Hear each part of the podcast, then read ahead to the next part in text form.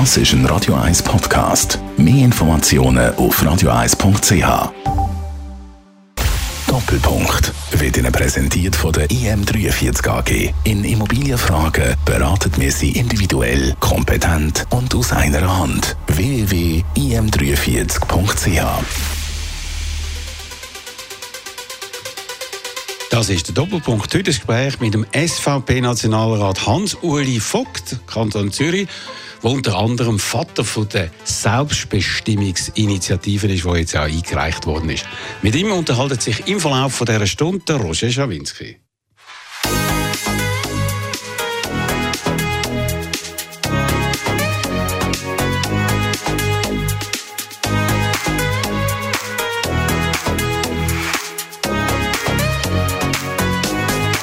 Take a breath, rest your head, your eyes. You are right. Just lay down to my side. Do you feel my heat on your skin? Take off your clothes, blow up the fire. Don't be so shy. You're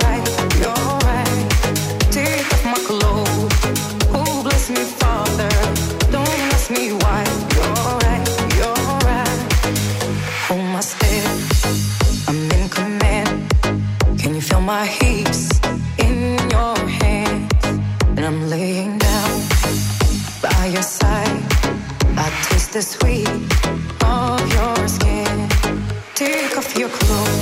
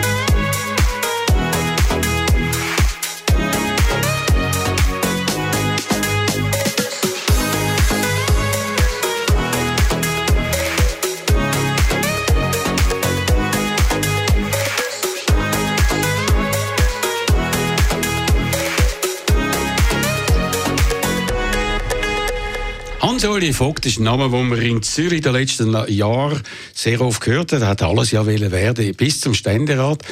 Hat ja dann nicht funktioniert. Reden wir kurz darüber. Nationalrat ist er und eben der Vater von dieser neuen Selbstbestimmungsinitiative. Der neueste Knüller von der SVP, wo da gross irgendwie in die Landschaft rausposaunt worden ist. Aber zuerst reden wir über Sie als Person. Herr Vogt, wer sind Sie? Ich bin ein Mann in der Mitte von seinem Leben. Ich bin, Ah, wann ist die Mitte vom Leben? ja, mutmaßlich wird man irgendwie zwischen 90 und 95. Ah. Ich würde gerne noch älter werden, aber einfach so rein empirisch. Sie sind 46. so ist es. Genau, also so die Biene läuft durch. Langsam, der Zeiger ist schon unten durch bei der Hälfte, oder wie? Nein, nein, im Gegenteil, es geht immer noch bergauf. Es Ah. geht immer bergauf. Ah, in der zweiten Hälfte? Ja, ja, Gut. Aber ist Ihnen das bewusst?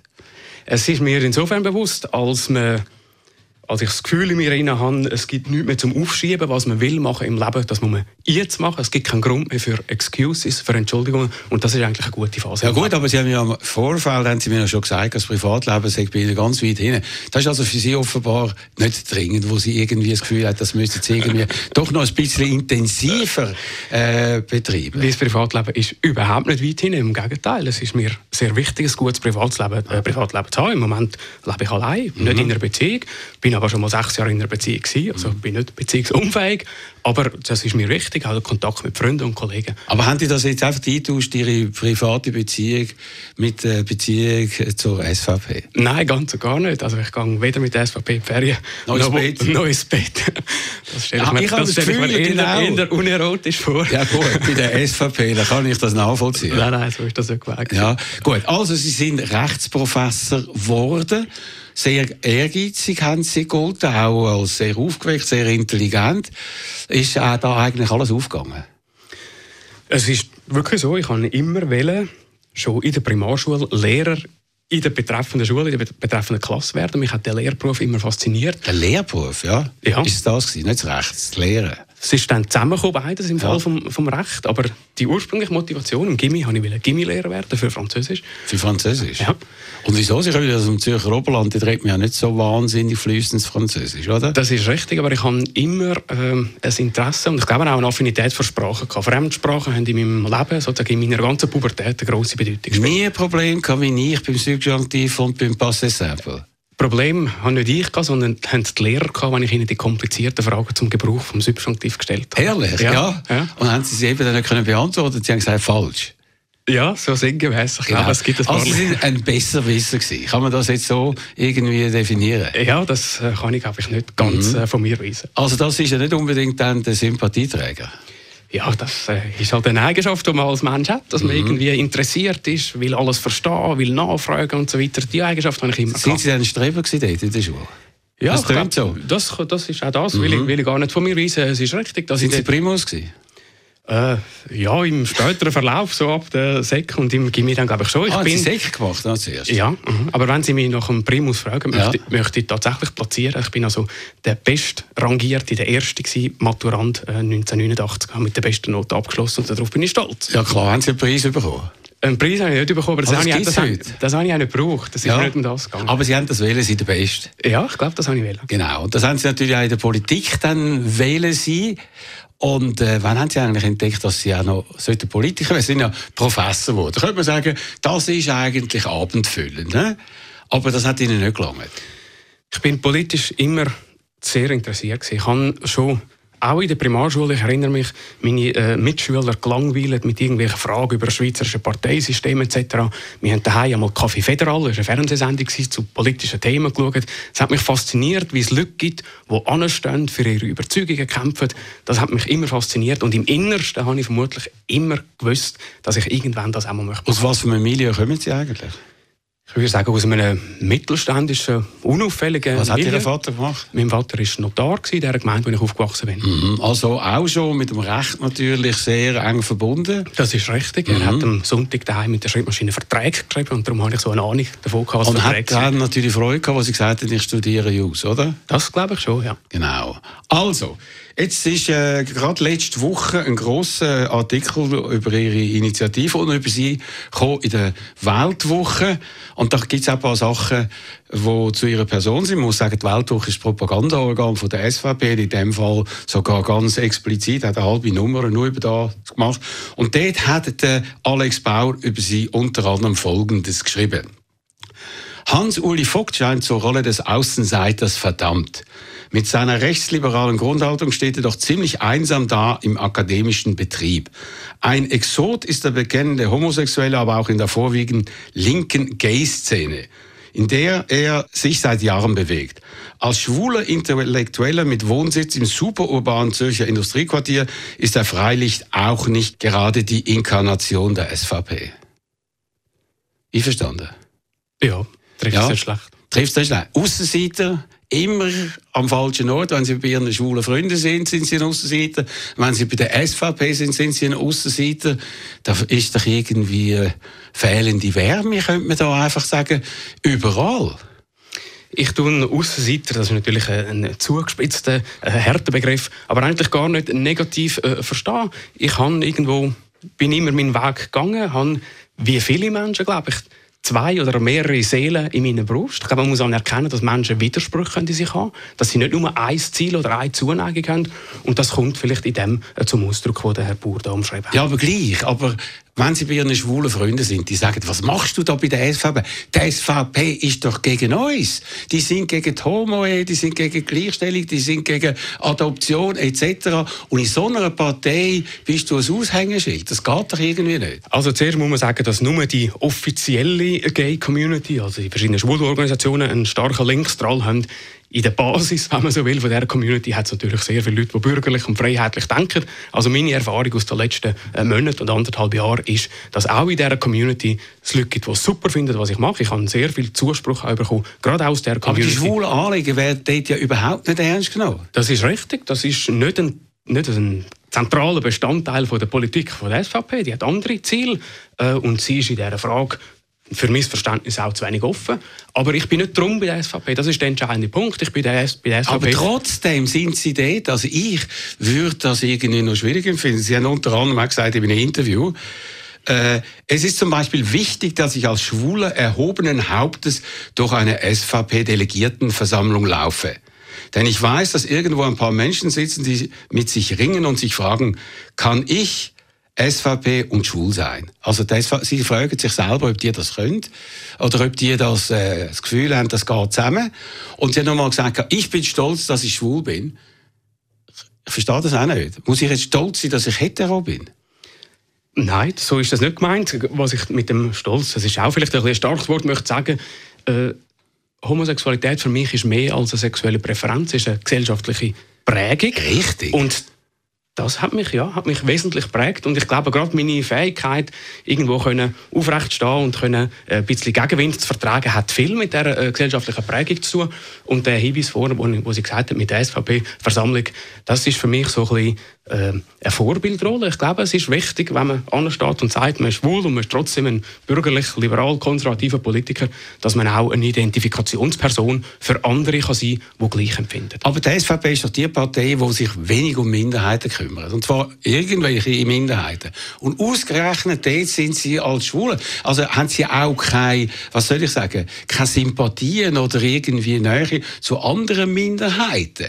Das wundert mich, oder? Weil gerade da sollte man doch eine Sensibilität haben, wenn man selber Minderheit ist, dass man auch andere Minderheiten eventuell schützen will. Zum Beispiel Ausländer, zum Beispiel Asylsucher. Und dort ist die SVP völlig daneben oder in einem anderen Lager der Widerspruch, den Sie so ein bisschen ansprechen, der würde vielleicht dann eine Rolle spielen, wenn wir in der Schweiz in einem Land wären, wo Schwule unterdrückt werden. Dann wäre vermutlich der Widerspruch grösser. Aber im Großen und Ganzen muss man doch sagen, wir leben in einer offenen, freiheitlichen Gesellschaft, für die ich mich selber auch einsetzen will. Und da glaube ich, können wir jetzt als Schwule nicht irgendwie uns über allzu viel beklagen. Und darum ist es doch problemlos möglich, bei der Partei zu sein, wo man ihre staatspolitische Einstellung, ihre Grundhaltung teilt, auch wenn sie in dieser Frage, in dieser gesellschaftspolitischen Aber dass Frage die Schwulen so gut dastehen, das ist äh, das Verdienst von der anderen Seite, von der SP, von den Leuten, die wirklich für Minderheiten sich eingesetzt haben, generell. Also es ist nicht irgendwie ein Verdienst von der SVP, dass sie sagen, jawohl, dank denen bin ich jetzt eben gleichberechtigt oder ich fühle mich gleichberechtigt. Weil wenn es nach der SVP gegangen wäre, wären wir dort noch viel rückständiger. Ich stelle das nicht in Frage. Ich stelle nicht in Frage, dass das Leben als äh, homosexueller Mensch oder sonst jemand, der nicht äh, sozusagen Mainstream ist, dass das immer mehr das politische Anliegen von der politisch Linken oder einfach sonst von fortschrittlichen, freiheitlichen Parteien ist, das stelle ich nicht in Frage. Das schafft in mir, das habe ich in einem anderen Kontext auch mal gesagt, ein gewisses Dilemma. Das schafft ja. in mir das Dilemma. Aber wieso Aber, lösen Sie es nicht? Mein Dilemma ist gelöst, weil wir leben ja in der Schweiz in einer freiheitlichen Gesellschaft. Ich setze mich dafür ein, dass sie freiheitlich bleibt, aber politisieren tue ich weil mir Politik von der SVP am Herzen liegt, weil mir die Unabhängigkeit von der Schweiz am Herzen liegt. Das steht für mich in erster Linie im Vordergrund. Und Aber stell mir die Frage nochmal von vorher. Wenn Sie das Gefühl haben, eben, ich bin Minderheit und ich will gleichberechtigt sein, dann müssten Sie doch auch Sensibilität haben für andere Minderheiten. Und das ist die SVP überhaupt nicht. Ist Ihnen das gleich. Einfach, dass andere Minderheiten vielleicht nicht gleichberechtigt sind. Es geht ja nicht per se um Minderheiten. Sie haben vorhin das Beispiel von Asylsuchenden erwähnt. Ich meine, da geht es um ganz andere Fragen als um den Umgang von den Homosexuellen als Minderheit. Bei den Asylsuchenden geht es darum, das ist mit vielen Kosten verbunden, von Leuten, die Sozialhilfe beziehen Es geht um die Integration von Menschen aus anderen Kulturen. Das sind reale gesellschaftliche Probleme. Und Aber es geht auch um Menschlichkeit. Es geht auch um Menschlichkeit. Darum tun wir ja Leute, die effektiv bedroht sind, aufnehmen. Stimmt das? Aber ah, das reden wir nachher noch. Das werden wir also noch ein bisschen vertiefen. Aber bitte weiter. Mit anderen Worten, es gibt dort eine Grenze, wenn, es um den Umgang mit äh, Asylsuchenden geht, weil es eben auch die Anliegen gibt von den Menschen, die schon da sind, die das finanzieren müssen, die die Menschen müssen aufnehmen mit ihnen zusammenleben Und da stimme ich mit der Politik von der SVP überein. Das kann man nicht vergleichen mit den Homosexuellen als Minderheit. Das sind nicht irgendwie Sozialhilfeempfänger äh, oder Leute, die irgendwie das gesellschaftliche Zusammenleben gefördern. Okay, also ich habe gemerkt, ich habe ein bisschen Mühe, da irgendwie die Abgrenzungen zu finden, sagen Sie ja selber, oder? Das ist richtig, aber ich möchte dazu nochmal sagen, Menschen können Widersprüche in sich haben. Das wissen Sie, glaube ich, auch, Herr Schawinski. Man kann gleichzeitig sich am einen Ort zugezogen fühlen und am anderen so ist das Leben und ich stelle mich dann Aber es gibt irgendwie grundsätzliche Haltungen, die man sollte beachten und da haben Sie jetzt eben offenbar... Das ist nicht richtig, weil innerhalb von der SVP ich mich ja sehr wohl, ich sage jetzt gesellschaftspolitisch liberal positioniert habe und das wird auch akzeptiert. Okay, machen wir zwischen den Musik. Wir reden da mit dem Hans-Uli Vogt, der ist SVP-Nationalrat und Vater von dieser Selbstbestimmungsinitiative. Was ist der zweite Titel, den wir hören? Tage wie diese von den Toten Hosen.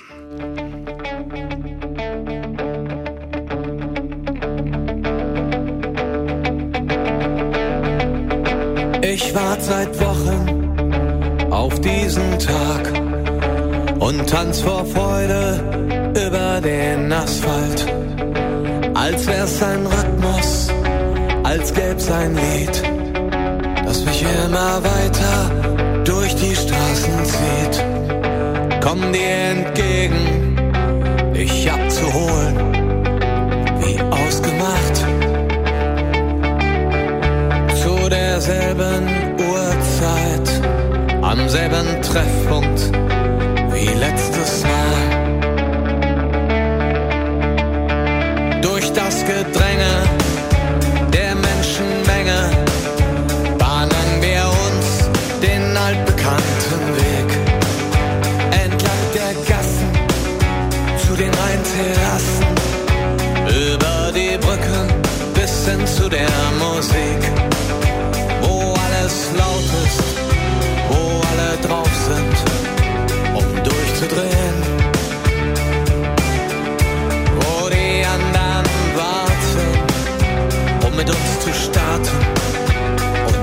und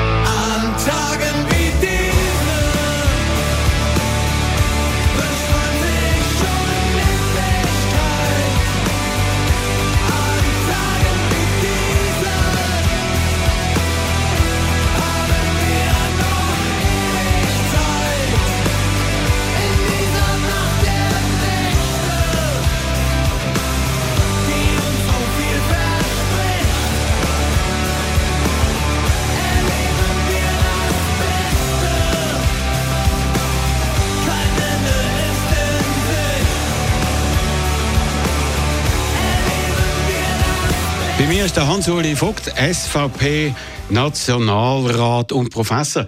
Sagen Sie, haben Sie als SVP-Nationalrat eigentlich Nachteil Ihrer Rolle in der Uni als Professor?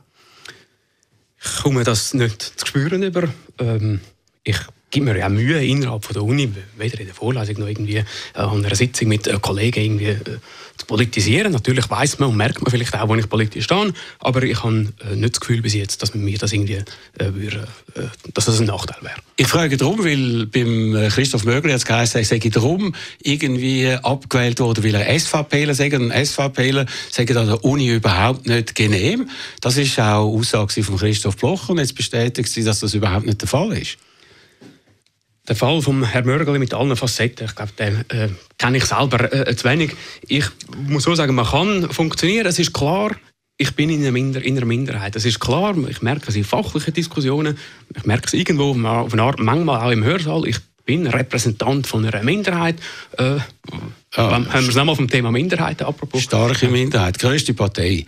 Tut sich immer so als äh, verdruckte Minderheit, ist aber die größte Partei. Ist überhaupt die größte rechtspopulistische Partei, glaube ich, weltweit oder mindestens im Westen? Im Establishment und im akademischen Betrieb äh, ist es eine Minderheit und äh, da ja, muss man sich irgendwie äh, durchschlagen. Aber wie gesagt, ich glaube, ich gebe mir Mühe, das nicht zum Ausdruck zu bringen in dem Sinn und darum äh, glaube ich, äh, lebe ich relativ gut. Was sind Sie eigentlich äh, in erster Linie Professor für Recht oder äh, Politiker? Oder in welchem Bereich sind Sie besser? Was meinen Sie? Ich glaube, bin in erster Linie äh, Professor. Das ist auch das, wo ich äh, die letzten Jahre, zum sagen Jahrzehnte, sozusagen darauf hingeschafft habe, weil mich äh, das Recht interessiert, die Argumentation, die Struktur im Recht, auch weil mich der Lehrberuf interessiert. Aber es ist schon richtig, dass in den letzten Jahren das Politische, wo vielleicht nicht zu 100% meinem Naturell entspricht, aber letztlich doch sich einsetzen für die Schweiz, dass der Aspekt in mir stärker geworden ist. Also ich frage darum, weil die Durchsetzungsinitiative, da haben Sie ja Position vertreten, da haben Sie gesagt, Sekundos seien nicht davon betroffen, dann haben alle gesagt, völliger Unsinn, inklusive Ihre äh, Leute in der Partei, der kann ja offenbar nicht einmal den Text lesen. Und da habe ich mich schon gewundert, da sind Sie offenbar auf äh, der rechtlichen Ebene einen Text analysieren, da gar nicht sattelfest. Ich habe, wenn Sie äh, Bezug nehmen auf die Aussage, das gesagt, wo meiner rechtlichen Prognose sozusagen entsprochen hat. Was wäre passiert, wenn die Initiative angenommen worden wäre? Wie hätte man sie ausgelegt? Und man hätte sie so ausgelegt, dass man das allgemeine Verhältnismäßigkeitsprinzip, das in der Verfassung steht, mit berücksichtigt hätte. Und das hätte dazu geführt, dass sozusagen die Spitzen, die extremen Konsequenzen von der Initiative, dass die gebrochen worden wären, wegen dem allgemeinen Aber alle haben Verhältnismäßigkeit. gesagt, das steht ganz anders drin. Und Sie gehen also davon aus, dass wir dort eigentlich die Initiative, wenn sie angenommen worden wäre, nicht umgesetzt hätten und haben darum irgendetwas gesagt, was nicht drin steht. Das ist äh, falsch. Es sind alle anderen aus politischen Gründen, aus abstimmungstaktischen Gründen, haben sie mir nicht recht gegeben. Ihre eigenen Leute. Auf meiner Seite nicht, weil man gesagt hat, was sagt denn der? Wir wollen selbstverständlich, dass die alle raus müssen. Auf der anderen Seite hat man mir gesagt, du tust nur Sand äh, den Leuten in die Augen streuen. Und mein Standpunkt war, ich gebe eine Einschätzung ab, eine rechtliche Einschätzung, was würde passieren, wenn die Initiative umgesetzt wird. Und sie würde, ich sage es nochmal und ich stehe dazu, habe meine Aussage nie zurückgezogen und wird es auch nicht machen, ich stehe dazu, die Initiative wäre im Kontext vom allgemeinen Verhältnismäßigkeitsprinzip umgesetzt worden. Das heißt, man hätte die extremen Konsequenzen sozusagen nicht eintreten. Aber Sie hätten ja auch als Politiker denken, oder? Weil Sie beides sind. Und das Ganze ist ja noch ein weiterer Schuss ins Knie für die, für die Initiative, die dann ja mit 60 Prozent massiv abgeschossen worden ist. Und man hat dann unter anderem das Gefühl gehabt, da ist jetzt auch noch der Vogt, der wieder Sand in die Augen streut, so wie bei der Masseneinwanderungsinitiative, wo man im Vorfeld gesagt hat überhaupt nichts zu tun mit den bilateralen Verträgen. Da haben Sie einfach de, das Gefühl äh, gefördert, dass man dieser SVP nicht glauben kann. Ich habe dort nicht politisch überlegt, sondern wenn man mich auch in einer aufgeheizten politischen Diskussion etwas Rechtliches fragt, dann werde ich immer, und das kann ich an dieser Stelle versichern, werde ich immer ehr und redlich nach bestem Wissen und Gewissen das sagen, was ich glaube, dass rechtlich richtig Aber ist. andere Professoren, zum Beispiel der Herr Josic, der der Kanton Zürich, hat gesagt, es ist völlig falsch, was sie gesagt haben. Und er ist also auch äh, Rechtsprofessor. Sie sind übrigens nur Professor von Privat- und Wirtschaftsrecht, nicht von Staatsrecht. Da muss man auch noch sagen. Ist eigentlich nicht ihr Fachgebiet. Das ist richtig, aber die Tatsache, dass Verfassungsbestimmungen im Kontext von allen anderen Verfassungsbestimmungen ausgelegt werden, das äh, weiß, würde ich jetzt mal sagen, jeder Absolvent von einer juristischen Fakultät. Äh, und ich habe nichts anderes gemacht, als diesen Grundsatz angewendet auf die Initiative. Wie gesagt, ich stehe dazu. Es ist mir egal, Aber Sie wenn ich der Einzige bin, worden. wo Die sind abgewatscht worden, äh, eben von Rechtsprofessoren und von Politikern, inklusive ihrer eigenen Partei. Das würde mich jetzt ein bisschen unsicher machen, aber irgendwie, äh, eben der Aussenseiter sagt, da bin ich halt der Einzige, der das sagt, so, hier stehe ich, ich kann nicht anders oder irgendwie, und ziehen das jetzt noch immer weiter hindurch, können ja sagen, ich hätte das nicht sollen sagen. Es ist jetzt einfach auch nicht gescheit gewesen und äh, eben, es ist ja vielleicht auch eine Überinterpretation. Das ist richtig. Im Nachhinein hätte ich mir, äh, hätte ich mir vielleicht zweimal überlegt, ob ich es hätte sagen sollen. Aber nachdem ich es mal gesagt habe und das gesagt habe, was meiner Überzeugung entspricht, habe ich keinen Grund gesehen, irgendwie auf das zurückzukommen und die Aussage zu relativieren. Ich habe geschaut äh, im Internet, äh, wie sie sich positionieren. Sie haben da geschrieben, ich mache Politik, weil ich mich für die Schweiz einsetzen will. Für den Wohlstand in unserem Land, für Freiheit und Unabhängigkeit. Allgemeiner kann man es gerade nicht sagen, oder? Ja, das steht auf der Startseite von der Webseite. Das ist klar, dass nicht... Irgendwie etwas Spezifisches wäre vielleicht auch noch dienlich gewesen, oder? Genau. Das ist, äh, das, ich werde das bei Das nächster ist bla, Gelegenheit... bla, ich werde das bei der nächsten Gelegenheit überarbeiten, Herr Schawinski. Gut, also jetzt haben sie sich dafür eingesetzt, oder? Sagen, wir haben viel zu viel Gesetze und so und haben, glaube ich, etwas eingereicht in Bern, dass für jedes neue Gesetz ein bestehendes muss aufgehoben werden, oder? Das ist verkürzt gesagt, aber der Grundgedanke ist der tatsächlich, dass der Gesamt, das Gesamtvolumen von Regulierung im Prinzip nicht mehr zunimmt. Genau. Und dann ist es rein mechanistisch, da muss man, wenn man Überhaupt etwas Neues nicht. macht, dann muss man irgendetwas suchen, das man kann abschaffen kann, oder wie? Nein, es ist nicht mechanistisch, Sie müssen den Vorstoß genau lesen, genau weil das ja praktisch nicht machbar wäre, wenn es so mechanistisch, mechanistisch ist. Man muss also schauen, kann man irgendwo eine ähnliche Regelung, die ähnlich schwer eingreift in die Freiheit, kann man die irgendwie abschaffen? Ähnlich schwer. Ja, Aber natürlich. aus völlig einem anderen Bereich auch. Nicht aus völlig einem anderen Bereich, aus einem ähnlichen, möglichst aus dem gleichen Bereich oder einem, aus einem naheliegenden Bereich. Also Sie sagen ja immer, man sollte abbauen. Ja. Jetzt wollen Sie aber neue Verfassungsartikel. Und die Verfassung wird ja belastet mit irgendwelchen Artikeln, ununterbrochen, vor allem von Ihrer Partei. Und Ihr Vorstoß ist auch etwas, wo dann die Verfassung langsam zu einem Konvolut wird von Sachen, die eigentlich normalerweise gar nicht in eine Verfassung hineingehören. Ich glaube, der Grundsatz, dass in der Schweiz das Volk der oberste Souverän ist, wenn der nicht in die Verfassung gehört, dann weiß ich im besten Willen was anderes nicht. Ja gut, also das, das ist jetzt einfach Ihre Interpretation. Ich gehe jetzt einfach vom Grundsatz aus, dass Sie einen neuen Artikel schaffen wollen. Jetzt nicht nur ein Gesetz, sogar noch viel etwas Wichtiges, nämlich einen Verfassungsartikel, wo dann wahrscheinlich noch weitere Gesetze wird äh, auslösen. Wir wollen die Verfassung schreiben, dass die Verfassung das oberste Gesetz, das oberste Recht ist von dem Land und dem Völkerrecht, nicht zwingenden Völkerrecht vorgeht. Das ist fundamental für das Selbstverständnis von dem Land. Es ist fundamental für die direkte Demokratie. Das ist mehr als verfassungswürdig. Also die Schweiz hat ja wie viel? 170 Jahre äh, ohne das irgendwie können leben. Also ist ja offenbar das nicht äh, etwas Vordringliches. Nochmal, sie wollen abbauen. Gesetz. Sie sagen, dass er immer der Staat greift immer mehr ein und jetzt machen sie gleichzeitig mehr. Das ist doch ein Widerspruch. Das ist überhaupt kein Widerspruch. Wie gesagt, wir wollen, nachdem wir gesehen haben, dass eben der 170-jährige Grundsatz, wie Sie selber sagen, eben nicht mehr eingehalten wird, dass alle drei Gewalten im Staat sich primär an internationalem Recht und nicht an unserer eigenen Verfassung ausrichten. Darum müssen wir das korrigieren und in der Verfassung den Grundsatz festhalten, dass das Volk in dem Land regiert. Sie gelten als Erfinder von dieser Initiative, die schon verschiedene Namen hat, oder? Äh, am Schluss ist jetzt, glaube ich, Selbstbestimmungsinitiative gekommen. Was ist noch vorher irgendwie auf dem Tablett gewesen? Wir haben die früheren Entwürfe, wir haben die Initiative nicht, einfach so von einem Tag auf den anderen auf den Tisch geknallt, sondern wir haben diese in einer Arbeitsgruppe vorbereitet, wir haben eine parteiinterne Vernehmlassung gemacht, wir haben mit externen Experten geredet und haben am Schluss uns dann natürlich müssen für einen Namen entscheiden und wir haben gemerkt, der eigentliche Kern ist, in dem Land bestimmen die Leute, die da wohnen, darum Selbstbestimmungsinitiative. Aber früher haben wir ja gesagt, Schweizer Recht vor äh, fremdem Recht oder vor Völkerrecht oder fremde Richter und so weiter. Warum hat man das verworfen? Man hat es verworfen. Die Initiative heisst Schweizer Recht statt fremde Richter, Klammern, Selbstbestimmungsinitiative. Ah, aber als was wird sie dann verkauft? Das ist ja ein Marketinginstrument, so eine Initiative, man muss möglichst einen knalligen Titel haben. Jetzt haben wir zum Beispiel grüne Wirtschaft Ja. und, und solche Sachen, wo alle Leute sagen, ja klar, ich bin doch für grüne Wirtschaft. Also man muss irgendeinen äh, einen Titel haben, wo alle Leute das Gefühl haben, ja, da muss ich zustimmen, oder?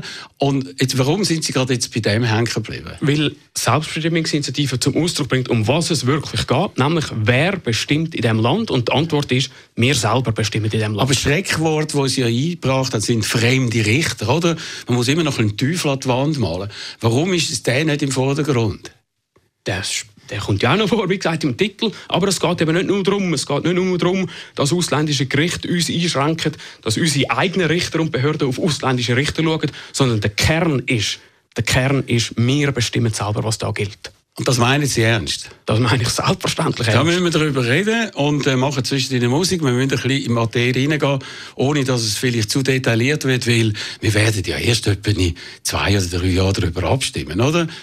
Das ist richtig, ja. Und da ist ja so viel Wirbel gemacht worden, bevor sie eingereicht wurde. ist. Jetzt, wo sie eingereicht wurde, meinen Sie, man kann jetzt zwei, drei Jahre lang immer über das Gleiche reden, dass das sowohl Ihre Initiative wie auch der SVP hilft? Offensichtlich haben auch die Gegner, nicht nur die SVP, gemerkt, dass die SVP da den Finger auf die zentrale staatspolitische Frage von der Schweiz heute gelegt hat und darum diskutiert die ganze Schweiz über die Initiative. das ist schon bei der Durchsetzungsinitiative ein bisschen so gewesen. Dort ist es ein bisschen mechanistischer gewesen. Und dort ist es ja dann in die Hose gegangen für Sie, oder? Das ist richtig, diese Initiative ist abgelehnt worden. Da geht es aber um etwas ganz Grundsätzliches. Es geht darum, wer in dem Land das letzte Wort hat. Ja, aber dort ist es auch darum gegangen, um äh, Rechtsgrundsätze, Rechtssicherheit, Gleichheit etc. Das sind also fast schon ähnlich wichtige Anliegen. Das ist richtig und das Volk hat entschieden. Und ich glaube ja, die Weisheit vom Volk, das Volk hat entschieden, diese Initiative geht uns zu weit, darum hat es Nein gesagt. Gut, also, reden wir über dann wir zwischen den Musik. Was ist der nächste Titel? Äh, wunderschöne Liebeserklärung, wunderschön gesungen, All of Me von John Legend.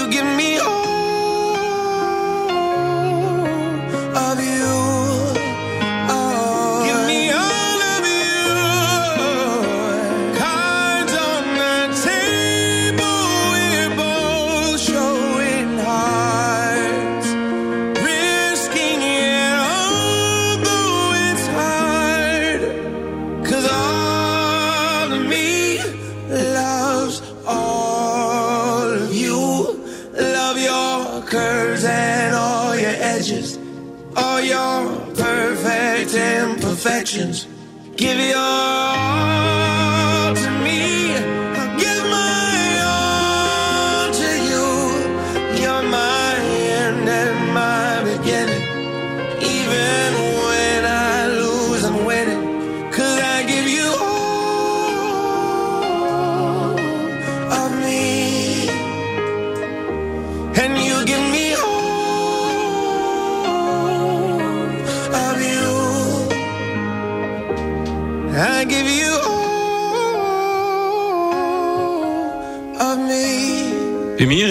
Hans-Uli Vogt, Vater von der Selbstbestimmungsinitiative, wie sie jetzt heisst.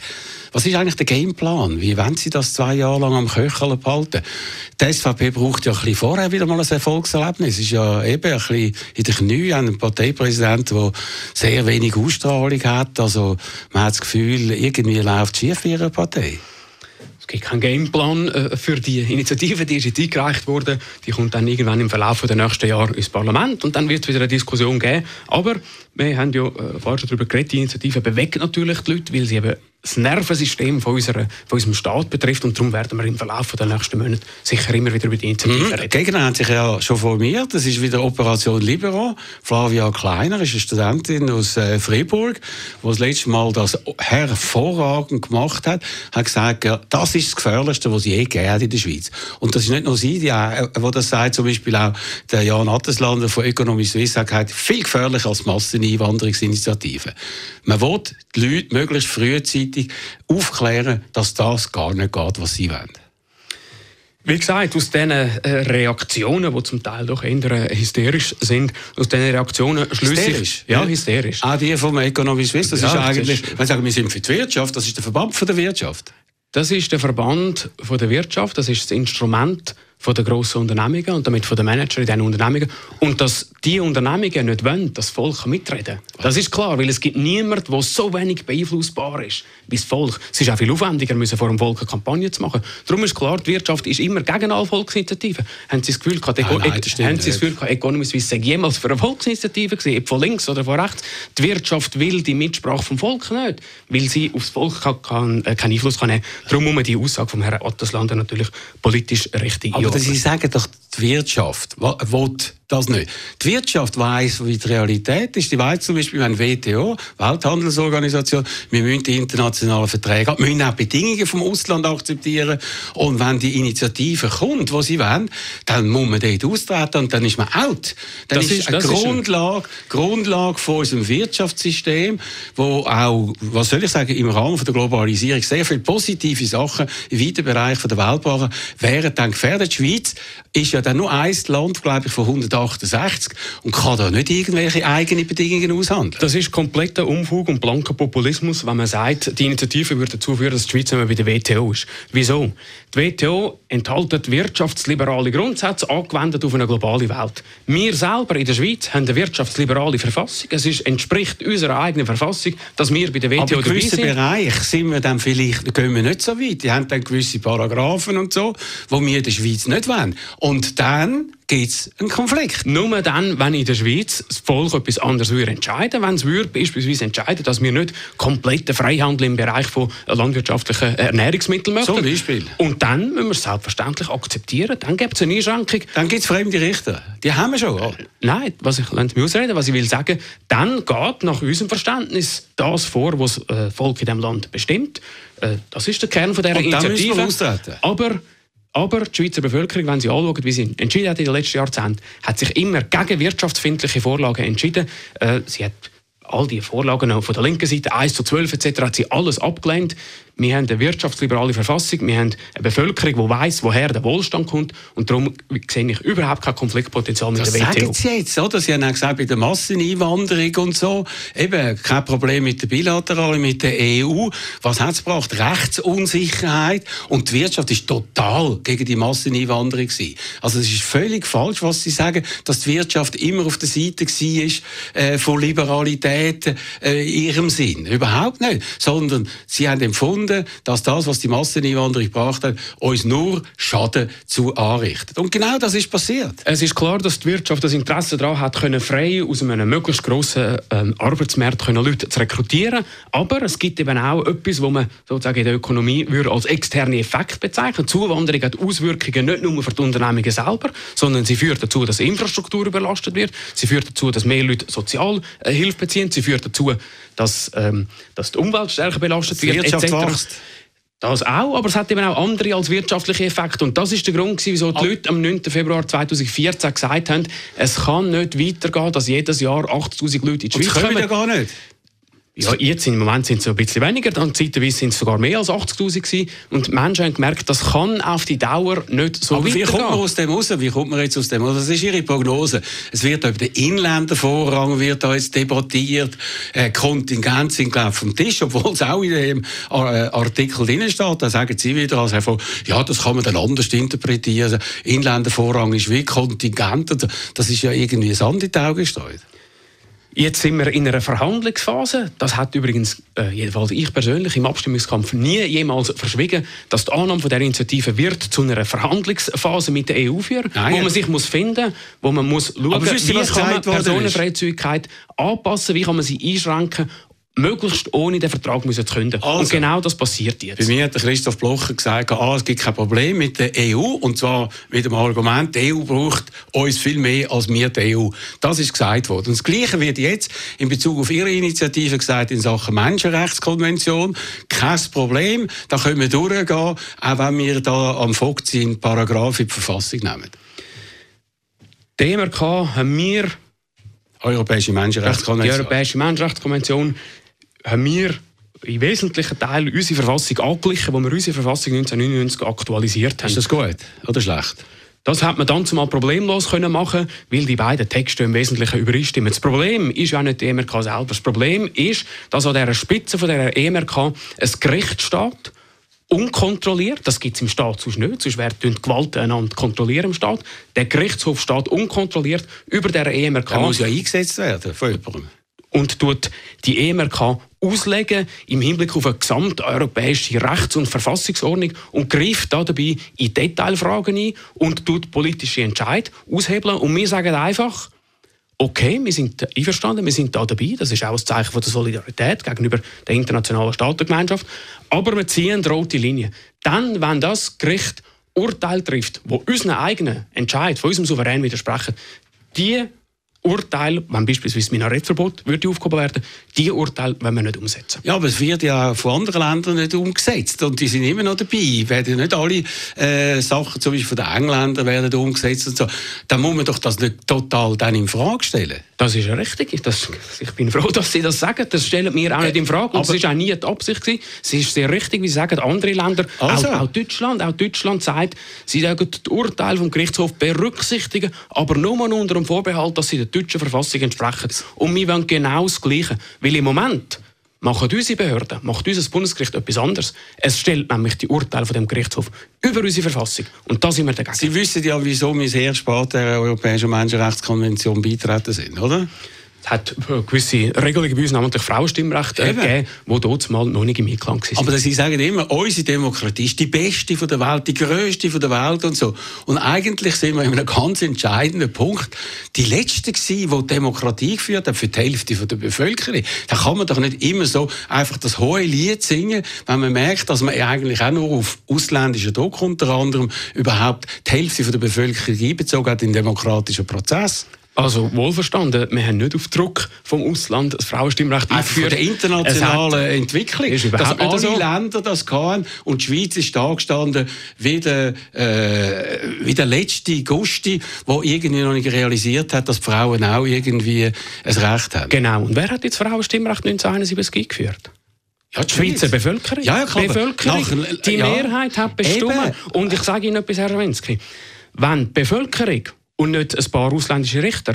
Gleichberechtigung von Fra Frau und Mann beschließen, dann ist das viel stärker getragen, dann ist der Konsens in der Gesellschaft viel grösser, dass die Zeit jetzt reif ist, Aber längst reif ist, sagen? dass Frauen jetzt auch abstimmen können. Genau, aber würden Sie nicht sagen, dass eben so internationale Entwicklungen, nehmen wir das Frauenstimmrecht, dass die einfach auch von uns sollten können aufgenommen werden und wir sind dort einfach hinterhergehinkt, oder? die Schweiz schaut ja in ganz vielen Bereichen auf internationale Entwicklungen. Das stellt auch niemand in Frage. Das hat übrigens gar nicht mit der Mitgliedschaft bei der EMRK zu tun. Wir sind ein kleines Land, wir sind international vernetzt, wir haben einen starken Austausch mit anderen Ländern. Dass wir schauen, was in anderen Ländern passiert, ist ja selbstverständlich.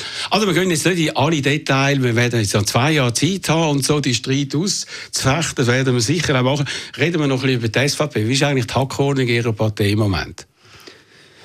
Äh, Hackordnung äh. Wer, also wer es sagen hat, es sagen hat, oben, das ist klar. Es gibt, äh, wie heißt jetzt, neue Parteileitung oder ein Nein, ich rede, Parteipräsident. ich rede nicht von den Scharaden, die aufgeführt sind, von den realen Verhältnissen. Es gibt Leute, die aufgrund von ihrer Erfahrung und von ihrer Autorität selbstverständlich Einfluss haben in der Partei. Könnten Sie sagen, das, ist, wer das ist in das jeder? Organisation so. Nein, ist nicht in jeder Auch Organisation. wenn Sie bei Radio 1, Herr Schawinski, mal nicht mehr formell der Chef werden, aufgrund von Ihrer langjährigen Erfahrung, Ihrer Autorität, wären Sie faktisch immer noch der Boss. Das, ist wird sich noch weisen. Also, als ich Ja, Tele Zürich, als ich Tele Zürich verkauft habe, Radio 24, bin ich von einem Tag zum anderen out gewesen. Aber der Blocher hat alle Ämter abgegeben. Sogar hat er gesagt, der Nationalrat, das ist Zeitverschwendung und so. Sind Sie übrigens einverstanden? Für mich ist es nicht Zeitverschwendung, für mich ist es eine Art und Weise, politisch Einfluss nehmen, politisch äh, mitzuwirken. Eben, aber er hat sie abgewertet. Also sie sagen, sie sind einer, der dort ihre Zeit verplempert. Ich verplempere meine Zeit nicht. Ich mhm. nehme einen Auftrag wahr und eine mhm. grosse Verantwortung und mache das also, gerne. er ist noch der, der den Impuls gibt. Und ich habe ja mal eine legendäre Fernsehsendung mit dem Ueli Maurer, wo ich gesagt habe, sie sind Parteipräsident von Blochers Gnade und er ist rausgelaufen, ist mittlerweile Bundesrat geworden, weil es so eine spezielle Konstellation gegeben aber es erinnert mich ein bisschen, was nachher passiert ist mit dem Toni Brunner, der Bub, oder? Was sich dann ja sehr gut entwickelt. Und der Albert Rösti kommt mir jetzt wieder so vor, einfach wie einer, der äh, so, äh, der Parteipräsident spielen soll. Aber die Impulse kommen von Erliberg. Der Herr Rösti ist ein, ein junger Vertreter von der SVP, so wie es viele andere hat. Ein, also ein mittelalterlicher, wenn man so will, von der jüngeren Generation. Und er steht an der Spitze von der Partei. Dass er in ein Amt einwächst, wie, wo jemand, wie jeder, der ein Amt neu annimmt, ist ja selbstverständlich. Ebenso ist klar, dass das Know-how, die Erfahrung, das Wissen, von jemandem, der schon so lange dabei ist, der schon so lange Politik gemacht hat wie Herr Blocher, dass man auf das nicht einfach verzichtet, ist ja selbstverständlich. Aber an der letzten Parteiversammlung, wo es um, vor allem um die Europafrage gegangen ist, hat weder der Herr Rösti geredet, noch der Herr Blocher, der ist nicht einmal gekommen, sondern der Roger Köppel, der Spokesman für den Herrn Blocher, wo man annimmt, dass er äh, seinen äh, Part mal soll übernehmen soll da merkt man doch, wie die wirklichen Machtverhältnisse sind, oder? Der Rösti ist einfach nur irgendwie pro forma Präsident. Und das finde ich doch irgendwie speziell.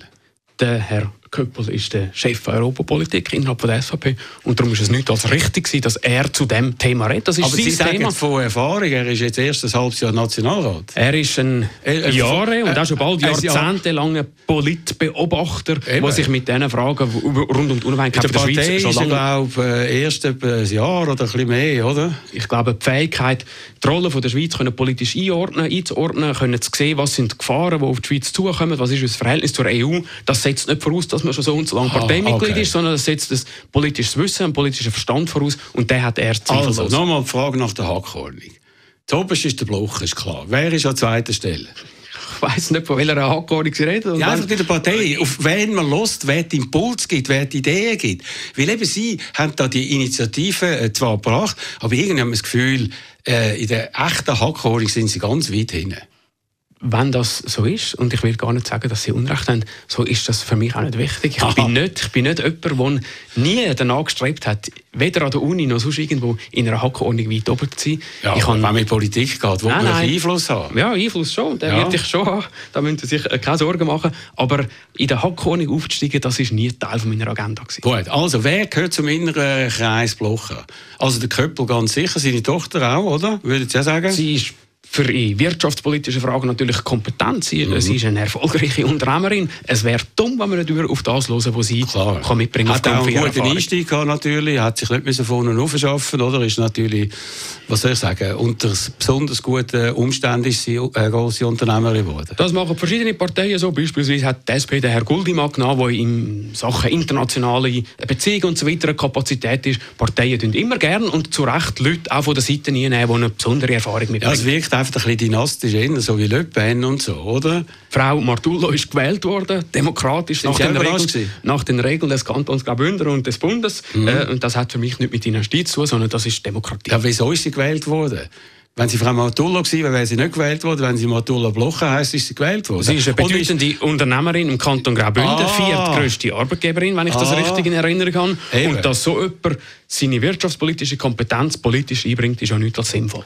Okay, also wer gehört sonst noch dazu? Ich will gleich noch ein bisschen, dass es sich da nicht irgendwie einfach verschlaufen. Äh, der Mögli gehört nicht mehr dazu, zum inneren Kreis. Oder? Der Mögli ist immer noch Programmchef der Partei. Er ist der, der in der Grundfrage, in der grundsätzlichen Ausrichtung der Partei, die natürlich immer die gleiche ist über Jahrzehnte, das ist vielleicht ein bisschen langweilig, ist er immer noch eine ganz zentrale Figur innerhalb der Partei. Okay, also reden wir noch vielleicht über zwei, drei aktuelle Fragen, ganz kurz zum Schluss. Burka-Verbot? bin ich hin und her gerissen, bin aber letztlich dafür, weil ich tatsächlich glaube, dass wir unsere freiheitlichen Werte, äh, die Werte auch von der Gleichberechtigung der Frau, auch vom Umgang mit Minderheiten, da rede ich als Betroffener, dass ich finde, dass wir für diese Werte kämpfen müssen. Und es ist auch legitim, wenn man ein Burka-Verbot, das ein Stück weit natürlich nur, äh, wenn man so will, ein Signal Regelung, eine Signalgesetzgebung ist, dass man das äh, als klares Signal an eine Gemeinschaft aussendet, die die, unsere freiheitlichen Werte nicht unterstützt. Haben Sie das Gefühl, das Minarettverbot hat der Schweiz etwas gebracht? Ich glaube, das Minarettverbot ist gegen innen und gegen außen ein Signal, dass wir äh, westlich-abendländische, freiheitliche, aufgeklärte Kultur haben und sind. Also ich weiss nur zwei Länder, die äh, das Burka-Verbot haben, die das umgesetzt haben. Kennen Sie die beiden Länder? Nein, ich weiß, dass es im Kanton Tessin gibt. Nein, und wir haben können, ja, schon klar. Frankreich und Belgien, das Ja. sind die Länder, die am meisten Terroranschläge haben. Frankreich ist bekannt. Frankreich hat große Integrationsprobleme. Wenn Sie zu Paris gehen und sehen, wie, äh, wie dort äh, die äh, namentlich muslimische Kultur ja überhaupt nicht im Zentrum und als Teil von dieser Stadt lebt. Frankreich ist sicher kein Vorbild, was den Umgang mit Minderheiten Eben, angeht. aber in solchen Symptom äh, Schlachten, oder?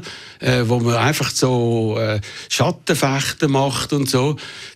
Wenn man das macht, tut man dann vielleicht nicht die wichtigeren Aufgaben vergessen. Wenn man das Gefühl hat, wenn ich für Burkenverbot bin, für Minarettverbot, habe ich irgendetwas erreicht, statt dass man sich wirklich dem ernsten, ernsten Problem annimmt. Vollkommen einverstanden, das alleine kann sicher nicht, Nicht allein, aber das dann- allein kann sicher nicht der nicht? Umgang äh, mit dieser Kultur sein. Es ist ein Teil davon, es ist aber ein wichtiges Signal gegen außen. Was für ein Signal? Ein Signal, dass wir eine freiheitliche, aufgeklärte äh, Kultur und Gemeinschaft sind und an diesem Wert festhalten. Und ich bin auch der Meinung, dass so etwas durchaus verfassungswürdig ist und ins oberste Gesetz von dem Land eingehört. Burkenverbot in Verfassung. Weil es Ausdruck von einer Werteordnung ist. In Cannes gibt es jetzt auch ein Burkini-Verbot, oder? Müsste auch das bei uns in die Verfassung hineinkommen? Das äh, ist jetzt nicht eine, eine Frage, die ich mir glaube leid habe. Ja, das sagen Sie doch. Also ich meine, man kann ja Kleidervorschriften und so, kann man ja in die Verfassung nehmen. Dann wird es langsam dann immer grotesker, oder? Wie gesagt, es geht da, da, darum, dass das Ausdruck von einer Werteordnung, von einer bestimmten Kultur und von einer aufgeklärten Gesellschaft sind. Und Ja. ich sage nochmal, da geht es um den Umgang namentlich mit Frauen und mit Minderheiten und das ist mir persönlich Ja, aber wichtig. jetzt nochmal Burkini ist ja der nächste Schritt, oder? Da haben sie gesagt, die dürfen nicht am Strand sein. Ich glaube, letzte Woche hat sich sogar eine müssen ausziehen und so. Früher, wir kennen aus früheren Zeiten, hat man dafür müssen kämpfen, dass man Haut darf zeigen. Heute muss man dafür kämpfen, dass man sie nicht darf zeigen und so. Und da frage ich Sie, wo setzen Sie Grenzen an? Ja, ich weiß jetzt nicht, äh, das Burkini, äh, ob das äh, unter Burka fällt. Also ich bin da in Kleider, Sicher nicht. in Kleidervorschriften weniger bewandert als Sie. Wissen Sie eigentlich den Unterschied zwischen Burka und Niqab? Natürlich. Was ist der Unterschied? Ein Niqab ist eine, eine vollständige, eine ganze Verschleierung und ein Burka ist nur der, Kopf und die Schultern. Sie haben keine Ahnung, oder? Nein, Burka hat noch ein Gitter vorne dran, Niqab hat kein Gitter. Sie haben sich ja nicht einmal mit der Sache beschäftigt. Doch, ich habe es gestern gelesen, aber ich kann es mir tatsächlich nicht können merken. Also Behaltensleistungen in diesem Bereich sind nicht optimal für einen Ich Professor. unterscheide zwischen wichtigen und nicht wichtigen Fragen. Ich auch. Und ich finde das eine unwichtige. Die finde ich unwichtig. Sie genau, auch aber gut. Okay, wir sind am Schluss von der Sendung. Danke vielmals. Was ist noch der letzte Musiktitel? Der letzte Titel ist die Helene Fischer, Du fängst mich auf und lässt mich fliegen. Okay, danke vielmals. Das war der Doppelpunkt mit dem Hans-Uli Vogt. Der nächste Doppelpunkt in der Woche am Mikrofon verabschiedet sich der Roger Schawinski.